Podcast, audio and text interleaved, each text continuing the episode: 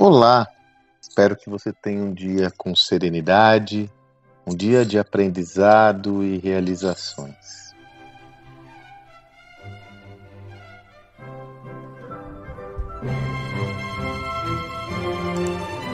Posto esse áudio na segunda-feira e quem já me acompanha já está habituado. Toda segunda-feira é dia da minha newsletter semanal, onde eu exploro um tema em mais profundidade por meio de um texto que tanto você pode ter acesso na descrição desse áudio, ou então, se você desejar, fazer a sua assinatura no sandromagaldi.com.br barra assinar e toda segunda-feira você receberá esse texto na sua caixa postal.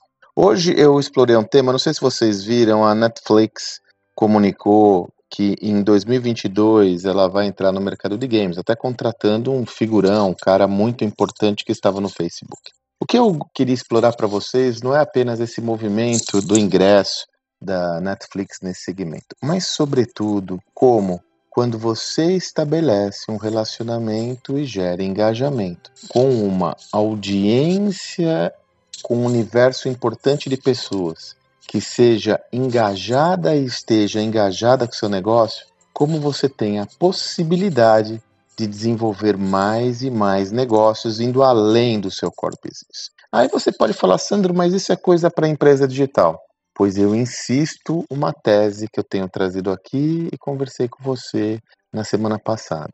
Toda e qualquer organização tem condições de construir uma plataforma de negócios. No livro Estratégia Adaptativa, nós publicamos um estudo onde nós mapeamos oito tipos de plataformas e boa parte delas são plataformas híbridas. Sim, a tecnologia é a base de todas, porque você só consegue conquistar escala utilizando tecnologia na sua solução.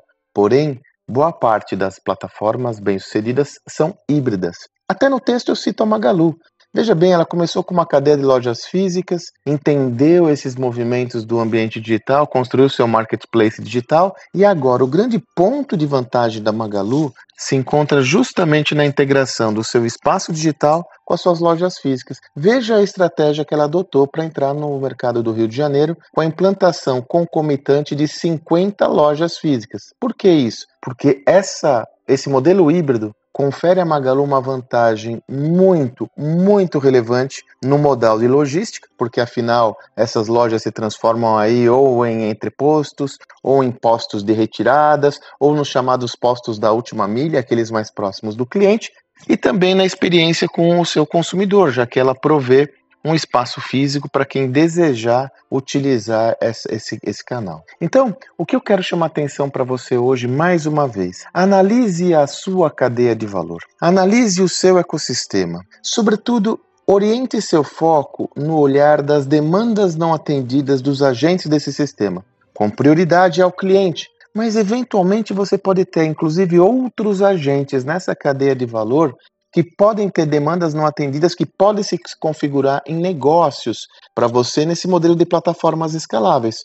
Como, por exemplo, a própria Magalu, já que eu a citei, fez ao comprar Com School, uma escola de cursos online, onde o principal foco dela quem é? Os sellers, as empresas que vendem por meio da plataforma. Então, o primeiro passo é ter um entendimento claro do seu ecossistema, analisar todas as demandas dos agentes desse ecossistema com destaque ao cliente e a partir daí analisar oportunidades não atendidas que você pode gerar soluções diferenciadas. Esse mundo é fascinante, minha gente. É... O que gera de possibilidades de reflexão são infindáveis. O que eu quero trabalhar sempre com você é que você não pense que essas soluções são exclusivas de companhias com características específicas. O que eu quero insistir é que você tem condições, não importa o seu negócio, de ser um uma protagonista nesse novo contexto, adotando e introjetando esse sistema de pensamentos no seu negócio.